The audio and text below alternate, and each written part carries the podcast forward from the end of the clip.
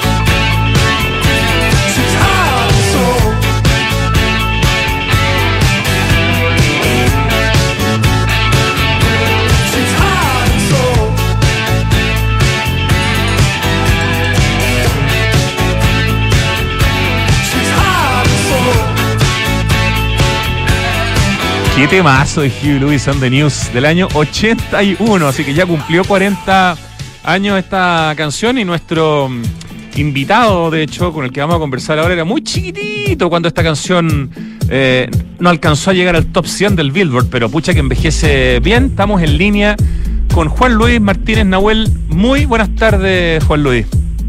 Muy buenas tardes, Rodrigo. Gracias por la invitación y el interés.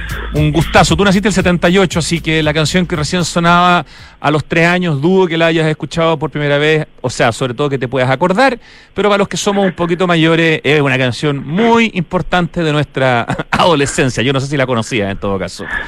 Sí, por ahí la había escuchado por ahí. Oye, eh, Juan Luis Martínez eh, está hoy día con nosotros, ya ha estado antes con nosotros en este programa. Eh, de hecho, teníamos por ahí una foto cuando viniste, cuando este programa se hacía en Radio Cero.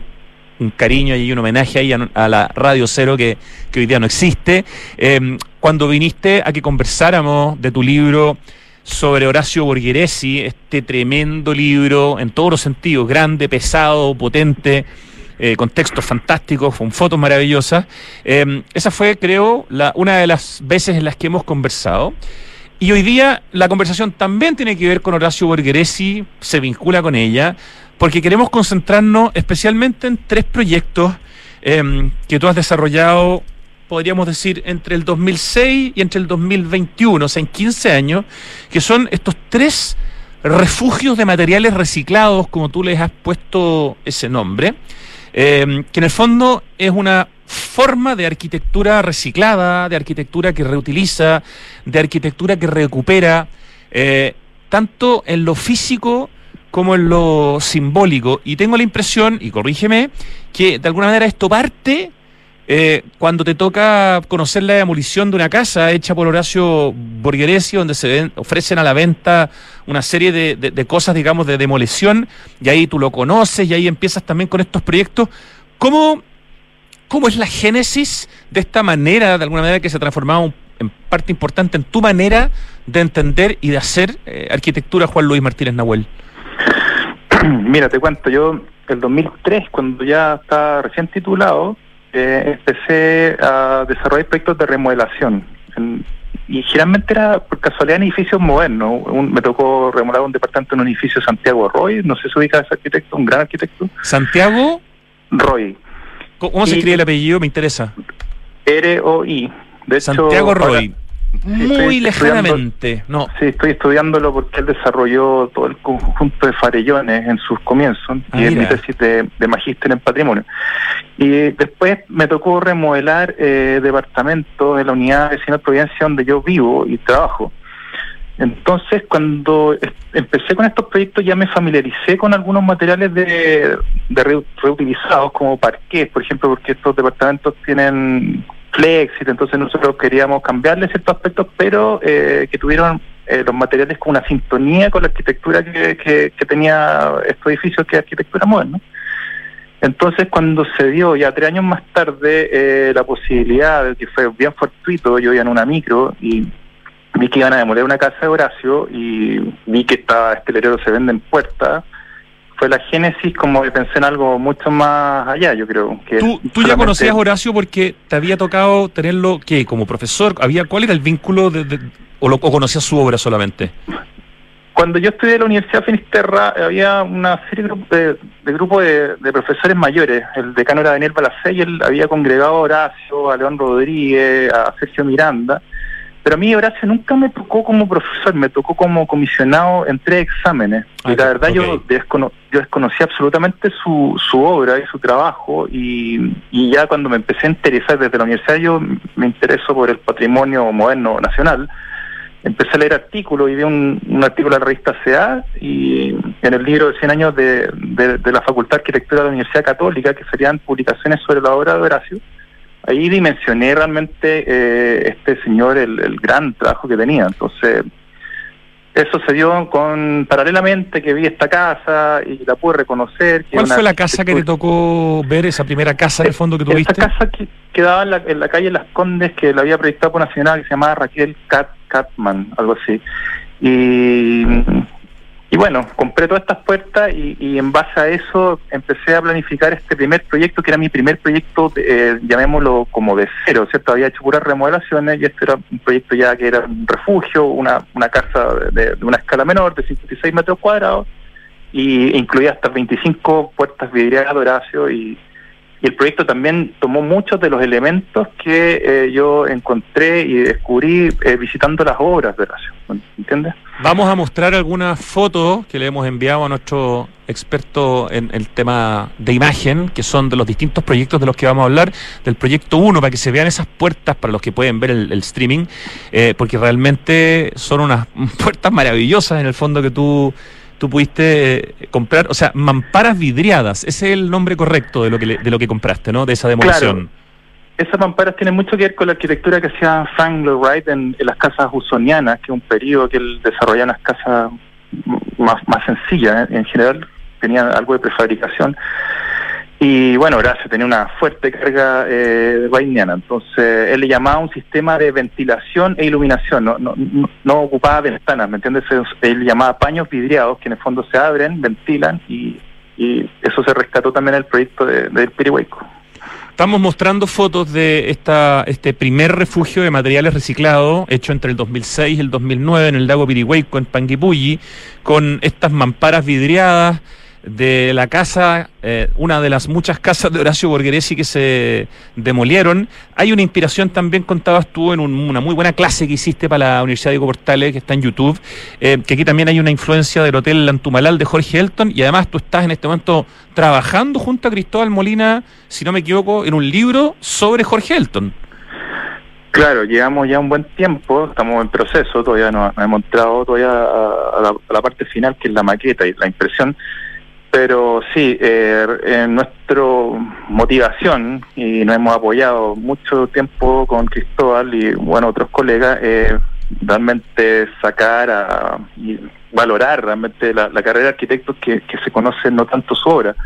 Jorge Elton se conoce sobre todo por las casas isolitas, este sistema de prefabricación que después se le llamó Casas Elton, y el Hotel Antumanal, pero él tiene una obra eh, impresionante, o sea, olvídate, miles de proyectos y eso es lo que queremos eh, dar a, relucir con esta investigación. Es interesante porque Cristóbal Molina hizo ese extraordinario libro que es su tesis sobre Alberto Pibonca, tú hiciste este extraordinario libro sobre Horacio Borgheresi y ahora ambos se han juntado para hacer este libro sobre Jorge Elton, así que créeme que las expectativas para cuando se lance ese libro son bastante altas. Ya, pero estamos concentrados... Perdón, dale. Sí, perdona, y también está participando Diego Elton, que es nieto de, de Jorge Elton Álamos. Ajá, y que además no hay que confundirlo con el arquitecto Elton que hizo las siete hermanas de Valparaíso, que es una joya, pero que es otro Elton. Claro, él es hijo de Jorge Elton Álamo y se llama Jorge Elton Aguirre, entonces también a veces cuando ponen la A se confunde, pero claro, él era hijo de Jorge.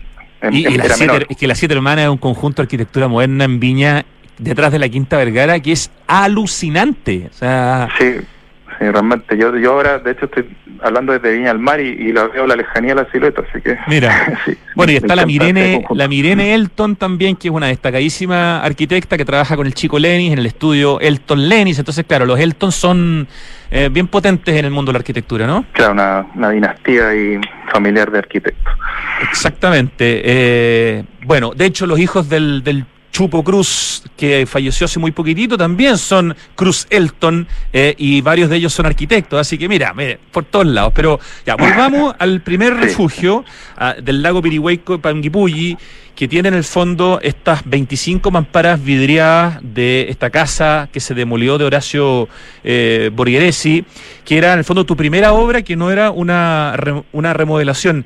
Esto se publicó en muchas partes. Parece que fue sorprendente para ti que un primer proyecto tuviera la repercusión que llegó a tener, porque incluso apareció en el New York Times. Sí, claro. Em, yo, bueno, había una ansiedad también cuando uno es joven, como de, tratar de mostrar lo, que uno hace. Entonces eh, yo lo envié a la Bienal de Arquitectura esa época y tenía mucho que ver porque había sido el terremoto del 2010. Entonces el proyecto daba luces de alguna manera de la cantidad de de demoliciones que hubo producto del terremoto, que se, cómo se podía trabajar con estos materiales, ¿me entiendes? Entonces, mm, claro, se presentó en la Bienal y ahí me, escribió David Basulto, que es de los dueños de Arc Daily, y él lo publicó, me, me, me sugirió publicarlo y ahí resulta que salió en un libro, en la portada, un libro que se hizo en, Europa y, después eso derivó en una exposición en París, en otro libro que, se publicó en Inglaterra y en Nueva York y ahí eh, salió en el New York Times, que fue bastante impresionante en realidad. ahí estamos viendo, de hecho, la imagen en el streaming de eh, una una parte, una foto de una parte de la casa publicada en el New York Times recordando que esta era tu primera casa en el fondo que partía desde cero, porque hasta ese momento básicamente te habías dedicado en el fondo a remodelar, restaurar, en el fondo eh, trabajar en casas o en departamentos que ya existían, varios de hecho en la Unidad Nacional Providencia donde tú vives, ¿no? Sí, exactamente. Ya, maravilloso. Entonces, esto, evidentemente, esa, esa difusión tiene que haber tenido una repercusión importante para ti en términos profesionales. Estamos conversando con Juan Luis Martínez Nahuel. Claro, de, ahí quizás sirve para, para hacerse un pequeño nombre y, también fue también me sirvió en el sentido que, que, a raíz de las puertas fue mi conexión con Horacio ya más profunda, más personal y eso me llevó a porque yo no yo no realizaba docencia, me había por ejemplo titulado en 2003 y, partí recién el, el, año 2010, justo cuando realicé esta casa, entonces a raíz de eso eh, me motivé también a estudiar Horacio, participé en un congreso sin un trabajo académico formal, solamente por interés acá en la Universidad Federico de Santa María, me acuerdo que fue el Congreso de Comomo. Y ahí, a raíz de eso, Cristóbal me dijo, ¿sabes qué? Tú deberías hacer clase. Entonces fue una combinación, más que que me llegaron eh, muchos encargos profesionales, también eh, me, sirvió para, de alguna manera, eh, una motivación para otros temas, lo cual lo vengo desarrollando hasta ahora. ¿Cuántos años alcanzaste a, a desarrollar un vínculo con Horacio Borgheresi hasta el momento de su muerte? Claro, fueron los últimos siete años de vida de él, eh, desde, claro, como, como esa época hasta el 2012, no, no, recuerdo muy bien, eh, no, sí, fueron alrededor de ocho años que, que pudimos compartir. No, pero una buena cantidad de tiempo en el fondo que permitió además hacer este, este espectacular libro. Ya, entonces... Claramente el haber podido conocer a, a el ver esta casa por casualidad que la están demoliendo, el poder comprar estas 25 mamparas vidriadas y lleva a ser este primer refugio de materiales reciclados entre el 2006 y el 2009 en el lago Pirihueco en Panguipulli. Eh, me imagino que ahí, bueno, además con el éxito que tiene en términos de difusión, se le toma el gusto a esta idea como de la recuperación, eh, que no solo es material, sino que es simbólica, ¿no? Porque nuevamente en el proyecto que viene a continuación, en el segundo, en el bosque de las Achiras en Curacaví, es como que le metes más motor todavía al tema como de recuperar eh, distintos tipos de materiales de distintos proyectos. Cuéntanos un poquito de ese proyecto que es entre el 2014 y el 2017. Claro, después de esa experiencia ya, mm, o sea, uno realmente queda con la motivación de seguirlo desarrollando y ahí, claro, eh, pensé en este segundo refugio y el cual, o sea, quiero dejar claro que no es un proyecto que uno junte todos estos materiales y, salga a proyectar, sino que es algo que se va desarrollando también en el camino. Va llegando una pieza, se incorpora, eh, uno va a visitar una demolición y dice, ah, esto podría servir. Entonces, claro, me motivó partir probablemente con solamente la estructura de acero, que fue un galpón que demolieron en Recoleta y ahí yo ya llevaba cierto expertise, me llamaban las personas que se dedican a demoler y me decían, Juan Luis, tenemos mucho acero, ¿te interesa? Claro, empezaste a tener dealers en, el fondo, ¿no? O sea... Claro. Y lo, y lo, lo bueno es esto que en realidad tú puedes lograr eh, bajo un presupuesto reducido un, producto bastante eh, interesante, ¿me entiendes? Con buenos materiales distintos, que tenga definitivamente un aire muy, eh, o sea, diferente, diría yo, a las típicas construcciones como tan estándar. Y evidentemente tiene esta carga simbólica y todos estos materiales que realmente son un lujo. el, el, refugio 2 incluyó una escalera de una casa que demolieron de un arquitecto que se llama Mario Leighton, que es el que hizo el, eh, ¿cómo se llama? El drugstore. Y mm, esa escalera realmente es un lujo, tiene detalles ¿Es el arquitecto del drugstore? Sí, Mario Leighton es uno, uno, de, uno de ellos. Me acuerdo que alguna vez estuve preguntándole a mucha gente quién era el, arquitecto del drugstore y nunca pude saber. Leighton con GH, me imagino, ¿no? Sí, ah, exactamente. Qué buen dato, ya. Y, mm, como te digo, si yo, por ejemplo, si mandara a hacer esa escalera saldría carísima, porque tiene madera nativa, detalle en bronce, pero se, se restauró, se incluyó en la casa y bueno, al final tiene un poco de coleccionismo eh, este ejercicio pero yo creo que, el desafío está en que todos estos materiales combinen y que la gente que visita la obra digan eh, que lo vean como algo natural, no, no algo, ¿me entiendes? Como impuesto, no, no, no sé. Claro, no, no son eh, como materiales escultóricos, sino que se, se transforman en parte de la materialidad de la casa, pero le dan una nobleza en el fondo y hay esa mezcla también de cariño por la arquitectura y rescatar algo que si no habría terminado en un vertedero, con su variable ambiental, pero con su variable, vuelvo a, a usar la palabra, simbólica. Exactamente, sí. De hecho, en este segundo proyecto también hay elementos de la casa de un arquitecto de apellido Domeico, hay elementos de, de la casa que hizo Horacio Borghesi para la familia Simonetti, está lo que tú comentabas, el acero de este galpón viejo en, en Recoleta, eh, y también está, eso es súper interesante, el sobrante de unas planchas de un concurso Yap, de un Jap Constructo eh, que ganó Guillermo Evia. O sea. Claro, eso, son, son, no son materiales de, casa del movimiento bueno, sino que es un material muy novedoso, ¿cierto? Que, que, que es como un espejo hecho en aluminio. Y claro, yo por casualidad estaba haciendo algunos trabajos ahí con Hunter Douglas y me ofrecieron esas plantas que realmente habían sobrado porque tenían algún abollón, algún desperfecto. Entonces eh, las dieron a un precio muy barato y se ve muy bien en el, en el bosque porque reflejan los árboles. Yo pensé que esto se iba medio, medio extraño, pero realmente se, se, ve bastante interesante. Fue bonito el, resultado. Y también incluye las lámparas de, una casa de Alberto Cruz y Zaguirre, también que son muy interesantes, que también las fue eh, rescatar. Qué maravilla. Lámparas que se usaban como sistema de de iluminación y también incluso creo que de aire acondicionado en una, en una casa, como dices tú, de Alberto Cruz e Isaguirre, y que aquí tú las transformaste, las, las no sé, las limpiaste y, y se ven realmente, o sea, destacan de una manera bien increíble en el proyecto. Ahí, la estamos claro, viendo en el streaming. Y dos de, dos de esas lámparas también, se, las más grandes, se fueron al, al Refugio 3, que el, el, que está en Pirihueco, que es el, el refugio número 2 de Pirihueco.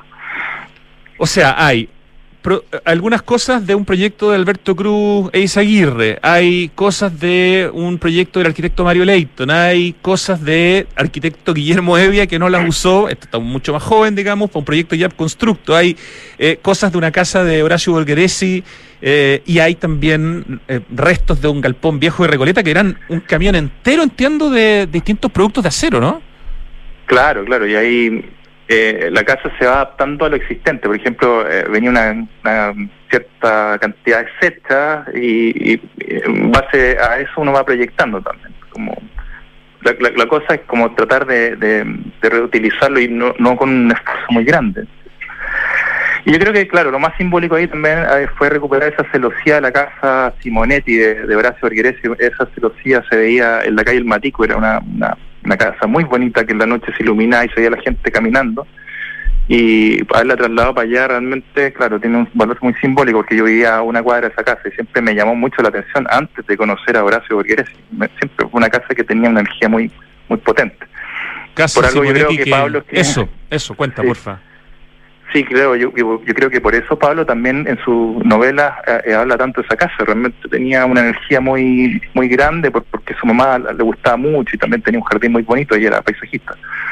Entonces, y por eso eh, Pablo Simonetti eh, participa también dentro de los textos del libro dedicado a Horacio Borgheresi junto a Smilian Radic y a Fernando Pérez Oyarzún. ¿Qué trío que te conseguiste para que escribieran en el libro? Una maravilla. Sí, realmente un lujo. Es Milan, un gran arquitecto. Eh, y Fernando lo acaban de premiar con el Premio Nacional, así que un claro. gran honor que haya participado. Como dice el programa de David Letterman, que estaba yo recomendando ayer de entrevista, no necesitan presentación a esta altura. Fernando Pérez Oyarzún, Pablo Simonetti y Smilian Radic. Eh, estamos conversando con el arquitecto Juan Luis Martínez Nahuel, cuyo Instagram a todo esto de pega es justamente arroba Juan Luis Martínez Nahuel. Eh, ¿Cierto? Ah, no, pero si sí es Nahuel, es arroba Juan Luis Martínez, ¿no? No, Nahuel también. Ah, Nahuel sí, también, ya, con los dos apellidos, arroba Juan Luis Martínez Nahuel para que los sigan. Y estamos hablando sobre estos refugios de materiales reciclados que utilizan en gran parte eh, productos de casas eh, que se demolieron, casas, la gran mayoría hermosas casas de arquitectura moderna de importantes arquitectos y también algunos productos, digamos, de galpones o de incluso un Yap Constructo de, donde se desecharon algunos, algunas planchas de aluminio. Y, eso, y, eso se complementa eh, también con el interiorismo, donde tú te preocupas de que en estas casas o en estos refugios haya, por ejemplo, algunos objetos de, no sé, de los muebles sur, pero de los años 60. Cuéntanos un poco como de la parte como de, interiorismo de estas casas para que en el fondo haya una conversación entre lo externo y lo interno, ¿no? Sí, claro. Yo creo que eso es importante porque siempre le recalco a los alumnos como yo parto a veces mostrándole un poco mis motivaciones y, yo hago clases de arquitectura moderna, siempre meto el tema nacional. Eh, también construyo y participo en estos libros y también una de las cosas que me motiva mucho es el diseño moderno nacional, como el mueble singal que, que restauramos para la Casa Gabor. Uf, qué maravilloso mueble singal que pudimos ver contigo el otro día en esa casa. Maravilloso, Y me interesa mucho la historia también del de, diseño nacional, sobre todo Muebles Sur y, y, los primeros muebles que, que los diseñó Germán Rodríguez Arias, que es un arquitecto catalán, que es el que hizo las casas de Pablo Nerúa, la, la Cona y la Isla Negra y que era un tremendo arquitecto que por, no pudo validar su título en Chile y, él no, ha tenido para nada eh, la valorización, yo creo que del aporte que tuvo. Y es muy curioso porque todos los, artículos que se han escrito sobre él son de gente que viene de España generalmente. Entonces hay un patrimonio moderno, espero algún día poder eh, continuar una investigación más seria en torno a eso, porque es un tema que realmente me interesa. Entonces todos los muebles de, los tres refugios en general tienen mucho que ver también con, claro, con el, diseño nacional, Muebles Sur, eh, en particular. De hecho, en el refugio, en el segundo refugio del lago Pirihueco en Panguipulli, que como que se junta de alguna manera a través de la terraza con el otro, hay sofás mata de también de algunas de las casas de Horacio Dolgresi, ¿no? Claro, uno era un sofá mata muy grande, tiene dos metros cincuenta de hecho de largo, por un metro de fondo. Ese sofá, claro, era de Horacio. Y el otro, curiosamente, era del hermano de Jorge Elton Álamos, que era un señor que, que, que, me lo dio cuando, o sea, cuando se cambiaron ahí los muebles de casa. Entonces, claro, hay, hay todo, hay un conjunto también que tiene mucha relación con, con el diseño eh, de las casas de donde vienen estos materiales, que generalmente son del año 60, ¿cierto, Horacio? Y en el caso del, del refugio 3, del, de la Yolanda Schwartz. Eso, ¿por qué no le hace un pequeño homenaje a la Yolanda Schwartz? Porque la casa de la cual pudiste rescatar ese cielo de madera era una joya que incluso fue portada de la revista AUCA. Sí, yo creo que esa es de las historias más bonitas de esto, porque no sé por qué motivo, pero a Yolanda Charts realmente nunca nadie la, ha valorado mucho o rescatado mucho su figura, siendo que, como tú dices, fue portada la revista AUCA, en su casa que queda en Ezequiel Fernández, creo que se llama la calle en Ñuñoa, una casa extraordinaria, y fuimos con Pablo Altique el día que la iban a demoler. Me suena Pablo Altique. claro. Ah, panelista de este programa. Le mandamos un abrazo a Pablo Altique. Sí, y, y, resulta que la casa eh, la, había comprado una inmobiliaria para demolerla y nos dice, ¿sabes qué? Eh, saquen las fotos y nosotros vamos a pasar la, la retroexcavadora. Y, yo ahí digo, pero pero ¿qué van a hacer con el cielo de madera? Porque este era un cielo continuo de, de lado a lado, todos los interiores no, no tocan el cielo, era, era, una continuidad espacial que tenía la casa y era muy, muy potente. Y me dicen, no, lo vamos a demoler. Y yo no sé si fue una casualidad de, algo que llegó el más allá y, y, llamo justo a mi a, este equipo de demoledores y me dicen, hoy día no tenemos nada que hacer. Entonces le digo, por favor, vengan para acá, ayúdenme a, retirar el, cielo de madera, de alerce en este caso. Y la inmobiliaria tuvo la voluntad de ser inmediata, te, te vamos a dar un par de horas y después vamos a demolerla y todo ese cielo que realmente es muy lindo fue el que se utilizó en, el cielo del refugio 3 y también esa madera se ocupó en la fachada de, los antepechos y, se, ve bastante bien Qué maravilla. Así que fue, fue, fue como un regalo de Yolanda, eh, porque nos preocupamos por su obra. Y... Incluso hay unos, no sé si lo mencionaste, pero hay unos tiradores o algo así de algunos muebles que son también de Yolanda Schwartz. Sí, hay unos tiradores de bronce eh, que venían de, sus muebles también, que también sellaron. Y, y, y muchas de las puertas de madera eh, también se, ocuparon en el, en el start. Este, así que claro, tiene un elemento simbólico muy importante en el sentido del refugio 3. y tiene también unas, unas vigas laminadas de acero remachado traídas de Europa, de esas que se traían en el fondo de Europa cuando todavía no se podían hacer esos trabajos en Chile, que no debe ser muy habitual encontrarse con ese tipo de materialidad en una casa, ¿no? Claro, esas las compré en un remate, no sé exactamente dónde vienen, porque claro, todo lo que llegaba a Chile para, en el fondo, la, empresa de ferrocarriles del Estado venía de Europa, de Francia, Bélgica, Alemania, Inglaterra creo, y claro, en ese tiempo todavía no se podía soldar, entonces eh, todo como, como la revolución industrial, esta tecnología era de remache, y realmente son unas piezas muy bonitas y esas, claro, es la estructura principal de esta casa, que realmente es un lujo contar con esas piezas, porque realmente es difícil conseguirlas. Así que quedaron muy bien ahí en el espacio interior. ¿Estás ya con algún proyecto número 4 eh, en términos de algún tipo de refugio de materiales reciclados? Yo sé que este es un tema que no es infinito, porque en el fondo estas casas maravillosas que se van demoliendo cada vez van quedando menos, por lo tanto se va reduciendo la posibilidad de conseguir este tipo de materialidades, digamos, simbólicas eh, para poder desarrollar proyectos. Pero ¿hay algún cuarto proyecto ya en, en desarrollo o por lo menos en planificación? Sí, que, que, mm, que, coincidencia que lo preguntes, pero, o sea, no, no necesariamente tiene un lugar definido, pero hace pocos días eh, Álvaro Donoso, que fue mm, socio y colaborador de Horacio Borgheresi, está remodelando una casa de Horacio y por tema térmico y todo, van a, van a de nuevo reemplazar las puertas ventanas vidriadas, que son características de las casas de Horacio, y de nuevo vamos a contar con 20 puertas para hacer un refugio 4. ya, en algún, en algún refugio van a quedar en el fondo, porque ya van a estar. Sí, de, todas maneras, ya están guardadas una parte y ahora viene la segunda parte, y de todas maneras eh, la idea es seguir con esto. Es difícil darle un plano comercial, porque claro, uno va juntando a poco, quizás uno si tuviera un galpón, ir seleccionando y, y salir a ofrecer, ¿sabe? A alguien confianza, sabes que tenemos tal cantidad de materiales que podemos ofrecer, una vivienda de un metraje reducido, se podría quizás llevar, pero es algo que no, no todavía no, haya desarrollado. Me encantaría poder hacerlo quizás. Yo quiero invitar a la gente que nos está escuchando a meterse a tu Instagram, arroba Juan Luis Martínez Nahuel. Creo que la, la última publicación es justamente la Casa Gabor, que es una casa eh, del arquitecto Jaime Vendersky, que tú junto a tu socio, recuérdanos el nombre de tu partner en estos trabajos. Sebastián Mace. Perdón, Sebastián Mace, eso, eh, la, en el fondo la restauraron y lo que lograron fue realmente un trabajo alucinante. Yo estuve en una visita en esa casa con uno de los hijos, que es arquitecto de Jaime Vendersky, con Gabriel Vendersky, con la nieta de Jaime Vendersky, que es arquitecta, bueno, estaba Pablo Altí, que también había otras personas, estaba tu socio, y los Vendersky estaban todos simplemente emocionados viendo como tú y ustedes, digamos, habían recogido el espíritu de la casa y la habían dejado aún más linda de lo que era.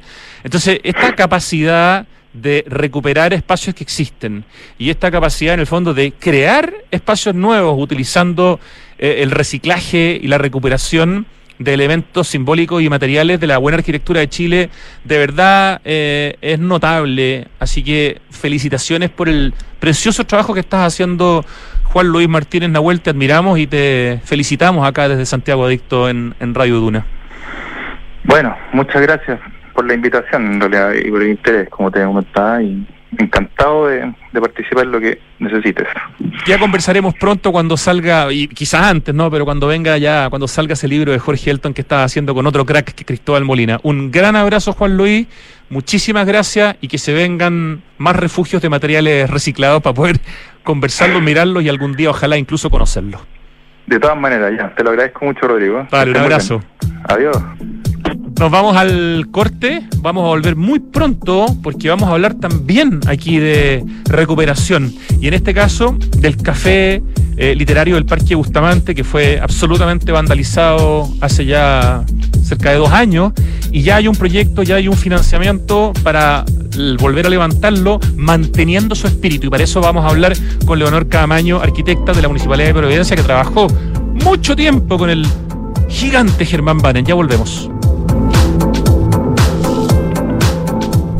CB Galería es un espacio de espíritu amplio en Vitacura, donde podrás encontrar seis de los más honderos restaurantes de Santiago, galerías de arte con exposiciones que invitan a ser descubiertas, vanguardistas tiendas de diseño y decoración, una chocolatería premium, una pastelería boutique y servicios bancarios y de turismo. En CB Galería conviven el arte, la gastronomía, la arquitectura, la botánica y el diseño, que fluyen en una experiencia que te invita al ocio recreativo. Alonso de Córdoba 4355 Vitacura, www.cbgalería.cl. Hoy queremos ayudar a que tengas un invierno tranquilo con la mejor energía de Enel. Nuestra prioridad es entregarte a ti y a tus seres queridos el mejor servicio. Por eso reforzamos los equipos de apoyo y canales de asistencia en caso de eventuales emergencias eléctricas. Contamos con atención digital vía WhatsApp con diferentes opciones de autoservicio y personales con nuestros ejecutivos en caso de que lo necesites. Infórmate y descubre más en enel.cl. Con Enel puedes elegir un mañana mejor. Conoce QB, el proyecto que Inmobiliaria Hexacón desarrolla en medio del Parque Cauciño Macul, un barrio residencial privilegiado por un entorno natural y con las mejores características de conectividad de Peñalolén. Con buenos accesos, cuenta con una red de colegios a minutos, además de comercio, centros médicos y clubes deportivos. De fácil conexión por autopista Américo Vespucio, línea 4 de metro, estación Quilín y a pasos de Mall Paseo Quilín. En QB vive la comodidad de tu departamento en un oasis en la ciudad. Regar las plantas de tu departamento, 2 litros. Lavado de ropa, 60 litros. Lavar tu auto, 100 litros. Cada litro cuenta. Conscientes de la grave crisis hídrica, en Toyota decidimos reducir el uso del agua en todos nuestros procesos, comenzando con el servicio de lavado en nuestros concesionarios. Súmate y conoce más de nuestra iniciativa. Cada litro cuenta en toyota.cl en no perder la conexión. Ya, me llamas cualquier cosa. En compartir tu contenido favorito. Bienvenidos a mi nuevo blog de viajes. En ser el alma de la fiesta. ¡Eh! ¡Le pongo la música! En tus audios infinitos. Oye, lo que pasa es que la otra vez. Y ahora, el 5G de Entel ya está en todas las regiones del país y se seguirá desplegando para acompañarte siempre. En una gran señal. Entel, contigo en todas. Los ríos cambiaron, ya no traen agua la nieve cambió, ya no está. Las lluvias cambiaron, hay muy pocas. El planeta está cambiando. Ahora es urgente que cambiemos nosotros. Se acaba el tiempo y se acaba el agua. Cuidémosla. Cada gota cuenta. Aguas andinas, así de claros, así de transparentes. Estamos en vivo y en directo, Santiago Adicto en Radio Duna, 2 de la tarde con 46 minutos. Y estamos con Leonor Camaño, arquitecta. Muy buenas tardes, Leonor. Hola, Rodrigo, ¿qué tal? Bien, con muchas ganas de conversar contigo y muy contento por la noticia que vi ayer, si no me equivoco, en las redes sociales, de que está este proyecto ya aprobado por eh, los concejales de la Municipalidad de Providencia con mayoría casi absoluta para recuperar el café literario del Parque Bustamante, una obra emblemática de las muchas que desarrolló el gran Germán Banen. Y tú, Leonor, que eres arquitecta de la Católica, eh, fuiste alumna de Germán Banen eh, y te tocó además trabajar desde el año 1999 hasta tres días antes de que muriera, en el 2019, con Germán Banen en proyectos como el mismo Café Literario Bustamante, Café Literario Balmaceda, el Espacio Literario Manuel Monte, el Gimnasio El Aguilucho, el SPA del Club Providencia, en el proyecto no realizado del Museo de los Tajamares, en la recuperación del Castillo Seremini. Pucha, o sea, si hay alguien que puede tener cerca el espíritu de Germán Banen, trabajando además hoy día como parte, digamos, de, como arquitecta de la Municipalidad de Providencia, eh, eres tú. Así que qué bueno eh, que este proyecto se haya aprobado y queremos que nos cuentes un poquitito cómo va a ser eh, esta recuperación, este nuevo café literario del Parque Bustamante, pero que en el fondo se mm, inunda de espíritu germán-baniano. Sí, Rodrigo, mira, primero agradecerte la invitación porque es súper relevante lo que tú haces con la difusión de obras de arquitectura y, con temas urbanos. Muchas gracias, Leonor. Como eh, no siempre eh, tan amable o, de no tanto interés para las personas y sin embargo cuando uno empieza o inicia este tipo de conversaciones las personas empiezan a dar cuenta de lo importante y lo y lo cotidiano que puede ser. Tal Mira, respecto respecto del café, eh, sí, hubo una, una votación el martes, eh, donde hubo solamente una abstención eh, que en ningún caso se refirió al proyecto. Por lo tanto, mira, contentos porque se trabajó muchísimo en el desarrollo de este proyecto. Eh, se hicieron varias mesas de trabajo, se vieron muchas soluciones eh, como para mantener la obra. Eh, y dentro de todas estas soluciones, eh, claro, se tenían que tomar un montón de, eh, factores. Una cosa es el tema concreto de la cercanía que esto tiene a la zona cero. Por lo tanto, es un, un lugar como de bastante sacrificio y eso lo, lo vivimos y, y las pruebas están están ahí, digamos. Tato, son, Pero- son fehacientes. Claro, o sea, no, no, no hay discusión. Eh, pero, pero además, eh, mira, fue como una oportunidad porque el destrozo fue tal que básicamente quedó la obra gruesa en pie. Todo el resto, todas las instalaciones, eh, más todo el entorno quedó con un nivel de destrozo que que nos obligó a, a replantear también, eh, manteniendo el espíritu original de la obra, que es la espacialidad, la continuidad del parque, eh, la nobleza de los materiales, que todo eso es intransable en la obra de Don Germán. Perdona, esa Eh, obra, la original, el que uno siempre dice ya, el Café Literario Bustamante de Germán Baren, pero esa obra está firmada por él, por ejemplo, contigo y con otras personas. ¿Quién, quién, quién es como, ¿Quiénes son los autores, además de Germán Baren, del Café Literario eh, Bustamante y Balmacea, los, los originales? Mira, el autor es él. Ya. El autor es él. Yo colaboré eh, directamente con él y éramos nosotros dos nomás eh, en estos proyectos, eh, o en estos proyectos puntuales. Después, eh, en otras obras estuvo también un gran arquitecto, eh, Milton Dorat, pero en esta obra específica participé yo con él, bueno, yo participé en, todas las obras, casi. Éramos un equipo muy pequeño, muy pequeño.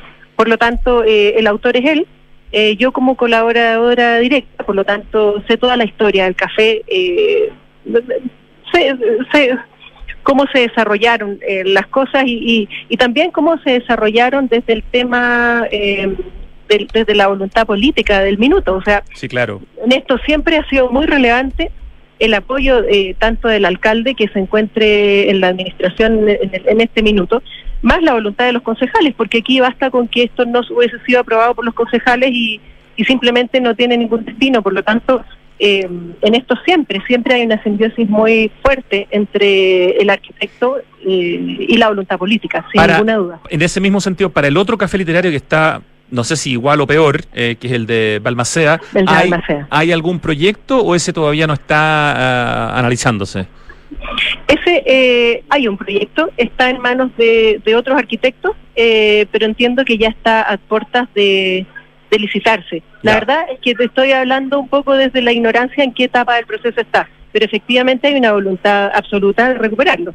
O sea, siempre la voluntad de la alcaldesa ha sido recuperar las obras, sobre todo obras emblemáticas que son emblemáticas de la ciudad de Providencia. O sea, no- no- nunca estuvo en duda eh, la voluntad de recuperación. Ahora sí, eh, fue una decisión difícil porque eh, uno la recupera en qué contexto. O sea, nadie tiene certeza eh, de que todo eh, va a volver a una normalidad eh, de respuesta de, de la gente en el contexto político en el que estamos. Entonces, ese, ese era, fue uno de los grandes obstáculos que tuvimos, eh, junto con un montón de otras cosas que pueden ser menores, pero que, que son, como la gente en situación de calle, que ha ido todo un trabajo súper profundo municipal, eh, pero que es una realidad. Sí, claro. Y, y el café literario es uno de los puntos donde también se concentra un montón de personas en situación de calle y ahí hay que hacer todo un trabajo. Bueno, por Pero, eso en fin. las imágenes, Leonor Camaño, arquitecta de la Municipalidad de Providencia, y además, eh, no sé si todavía socia, pero fuiste parte, por lo menos, no sé si al mismo tiempo, de Ágora de Arquitectos, con Rodrigo Pérez de Arce, con Sebastián Bianchi, con Álvaro Sala. De hecho, se ganaron el primer lugar para la remodelación de la Plaza de Armas entre los años 97 y el 2000, el segundo lugar en la remodelación de la Quinta Vergara. ¿Es, ¿Sigue siendo parte de esa firma o cuando uno está en una municipalidad tiene como que dejar eso o se pueden hacer las dos cosas? Mira, yo cuando entré eh, lo hicimos, lo hice con medio tiempo en ambos y un medio tiempo bastante extendido. Por eso ahí hubo un traslapo de fechas, pero yo entré a la municipalidad y, y a poco andar la municipalidad eh, me, me envolvió Te completamente absorbió. porque los proyectos son fascinantes y la verdad es que, o sea, este este tipo de proyectos no son habituales en ningún tipo de oficina de arquitectura o son muy pocas las que tienen el privilegio de trabajar en este tipo de proyectos. Entonces, para mí, rápidamente esto se transformó en, en, en uno de mis ejes de vida. y más todavía trabajar eh, junto al maestro, eh, o sea, la verdad es que no, rápidamente esa decisión no hubo mucha decisión, la vida se encargó. No, maravilloso. Eh, Leonor, volviendo a la excusa de nuestra conversación, que es esta noticia que se da esta semana de que eh, va a haber un nuevo, o sea, que el café literario del Parque Bustamante se recupera, que hay una inversión de 1.300, 1.400 millones de pesos, una parte son fondos comunales, otra parte son seguros por la, seguros, digamos. Este proyecto, como estamos viendo en este momento en el streaming, tiene un envolvente de acero corten. Eh, para los que no dominan el léxico, yo tampoco soy experto, pero eh, eh, investigué un poquito antes, es un poco parecido a lo que podría ser la fachada del GAM.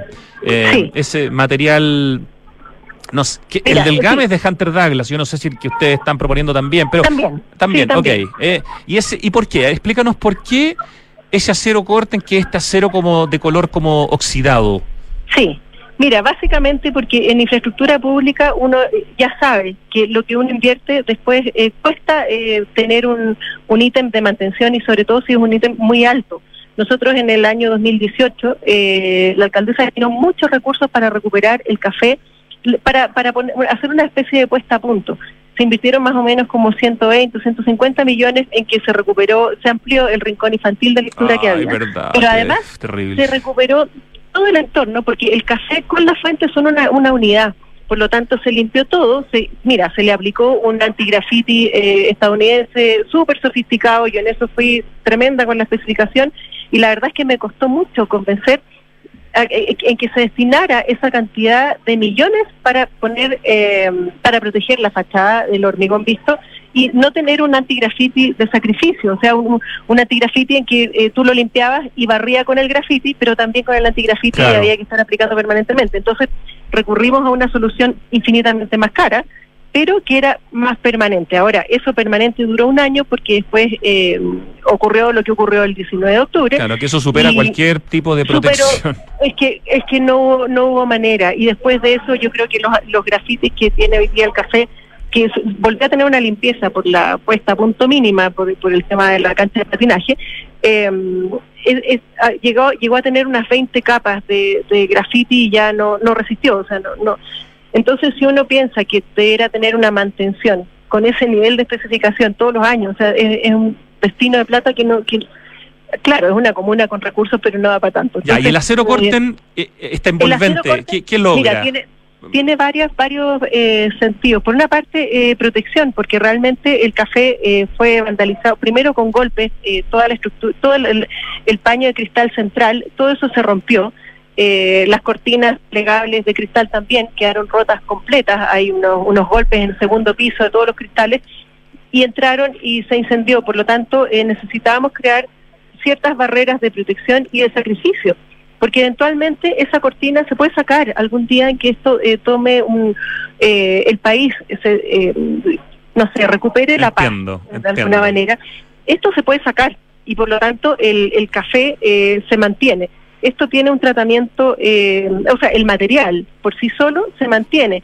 Se le, mira, le van a pegar un montón de afiches, un montón de cosas, eh, sin embargo, después con una escobilla metálica se, se limpia y sería todo, no hay que aplicarle nada. Y en el fondo lo que yo necesito siempre es especificar cosas que de muy, de muy baja mantención, que en el tiempo se sostenga con muy poca que, no signifique un contrato, que no signifique eh, 100 millones de pesos para poner a punto. Entonces, en el fondo empezó a aparecer el cortén como una, una solución bastante eh, factible eh, de solucionar el problema. Y por otro lado, esta, esta estructura se despega de la fachada, por lo tanto, eh, mantiene este cubo de hormigón visto, lo mantiene separado de esta estructura que lo protege, y en la noche va a tener un sistema de iluminación en que este cubo aparece nuevamente iluminado, apareciendo en su plenitud a través de este cortén perforado, que la perforación también tiene este sentido de hacerlo aparecer, pero también eh, de impedir eh, o de, de, hacer más, eh, poner más trabas para,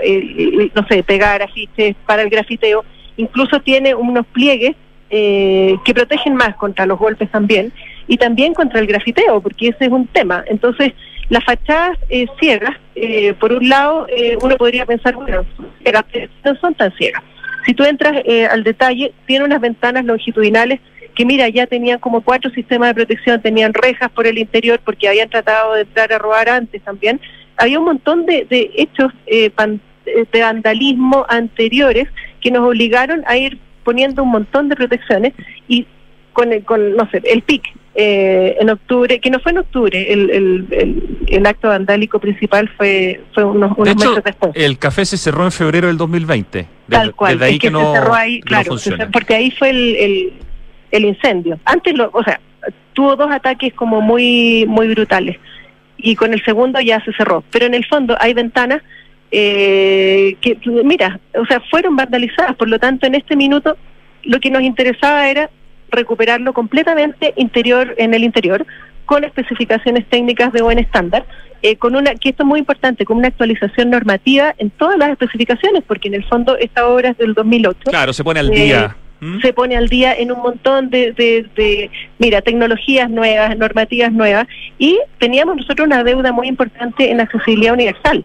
Nosotros hicimos eh, el proyecto accesible eh, para silla de ruedas y habíamos puesto un lugar para un ascensor que después por costo se bajó a un montacarga que siendo muy honesta, no lo resolvimos bien, no estaban resueltos los giros, pero en ese, en ese minuto no había un manual como acababa, hoy día es un tema ultra ya adquirido y, para uno ya es impensable caer en los mismos errores, pero en ese minuto nos equivocamos con las soluciones y hoy día es una oportunidad para instalar de nuevo el ascensor que en algún minuto se bajó, eh, para ampliar la rampa de acceso. O sea, hay una apuesta eh, al día Eso, va, a quedar... en accesibilidad universal, en mm. materialidades nobles, nuevas tecnologías eh, por lo tanto, mira, va a quedar increíble. Mejor que antes, Leonardo Caballo. Mejor mira, que antes. Se, se, me fue el tiempo, pero solamente me falta preguntarte, ¿es verdad que esto podría inaugurarse el segundo semestre del próximo año, es decir, en un año y un poquito más?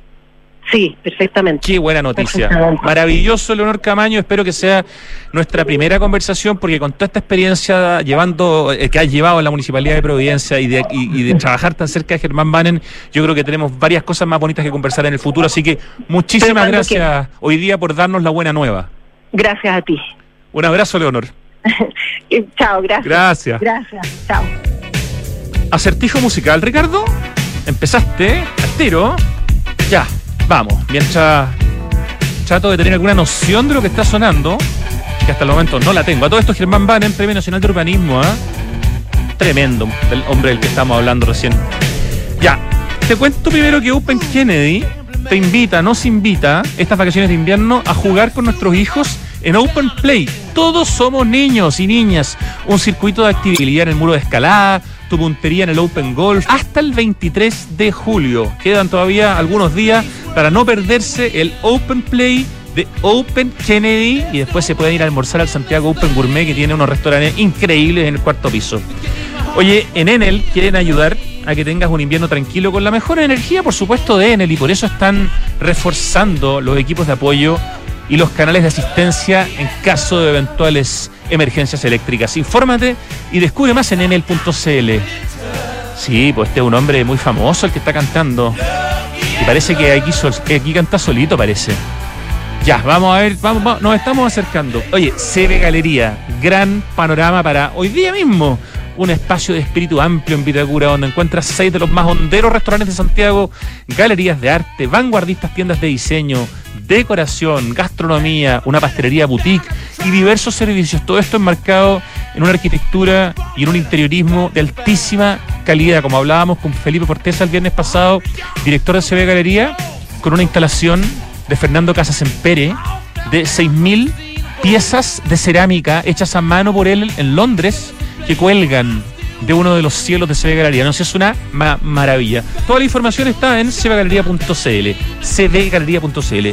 La crisis hídrica está aquí y cada litro cuenta. Por eso en Toyota decidieron reducir el uso del agua, comenzando con el servicio de lavado en sus concesionarios.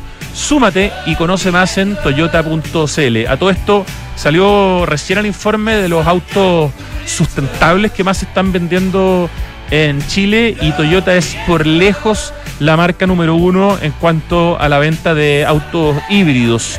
Eh, en total se comercializaron más de 3.000 unidades de este tipo de autos, que agrupa a los que tienen motores híbridos y eléctricos. Eh, y de esta cifra, 1.131 eh, unidades son híbridas de Toyota, porque son los híbridos que no necesitan cargarse más encima. Así que felicitaciones, Toyota. Oye, ¿quieres iniciarte en la inversión inmobiliaria? conoces Smart Invest by Hexagon, un canal y cartera de productos pensados para quienes valoran ubicación, plusvalía y diseño como valor agregado. Toda la información está en www.exacon.cl. Y a todos nos gusta tener el auto limpiecito, ¿no es cierto? Pero con la mega sequía que estamos viviendo, tenemos que priorizar el agua para lo esencial. Por eso, si hay que lavar el auto, hay que usar un balde, jamás la manguera corriendo. Tomemos conciencia de que el clima en el mundo cambió y ahora es urgente que cambiemos nosotros. Cuidemos el agua, cada gota, cada esfuerzo cuenta. Aguas andinas. ¿Y es idea mía o em, el que está cantando es un hombre que a los casi 80 años se mantiene flaco y deslizándose por los escenarios como él quiere? Impresionante, ¿no? Ya, pero antes de decirte quién es el que canta, quiero invitarte a conocer los libros de Entel, que son maravillosos y que están todos en PDF. No son libros que se venden físicamente, se hicieron en su momento, pero como son de ley de donaciones culturales no se pueden vender. Entonces está el Perú desde el aire, el Chile desde el aire, el Santiago desde el aire, el Perú arte contemporáneo, el Chile arte urbano. Están todos en informacioncorporativa.entel.cl slash libros. Una joya los libros en PDF que ha hecho Entel. Ya, bueno, el que canta es Mick Jagger y yo creo que es solista. Me la juego por Mick solista. Y la canción, si no me equivoco, se llama como Lucky in Love. Bien. Aleluya. Lucky in Love de Mick Jagger. ¿Nota, Ricardo? Un 7 hoy día, jueves 21. Gracias, Richie querido. Gracias, Lucho Cruces en el streaming. Gracias, Francesca Ravizza en la producción. Gracias, equipo digital de Radio Duna. Gracias, Pito Rodríguez en la dirección. Y ahora viene Tardes Duna. Muy buenas tardes.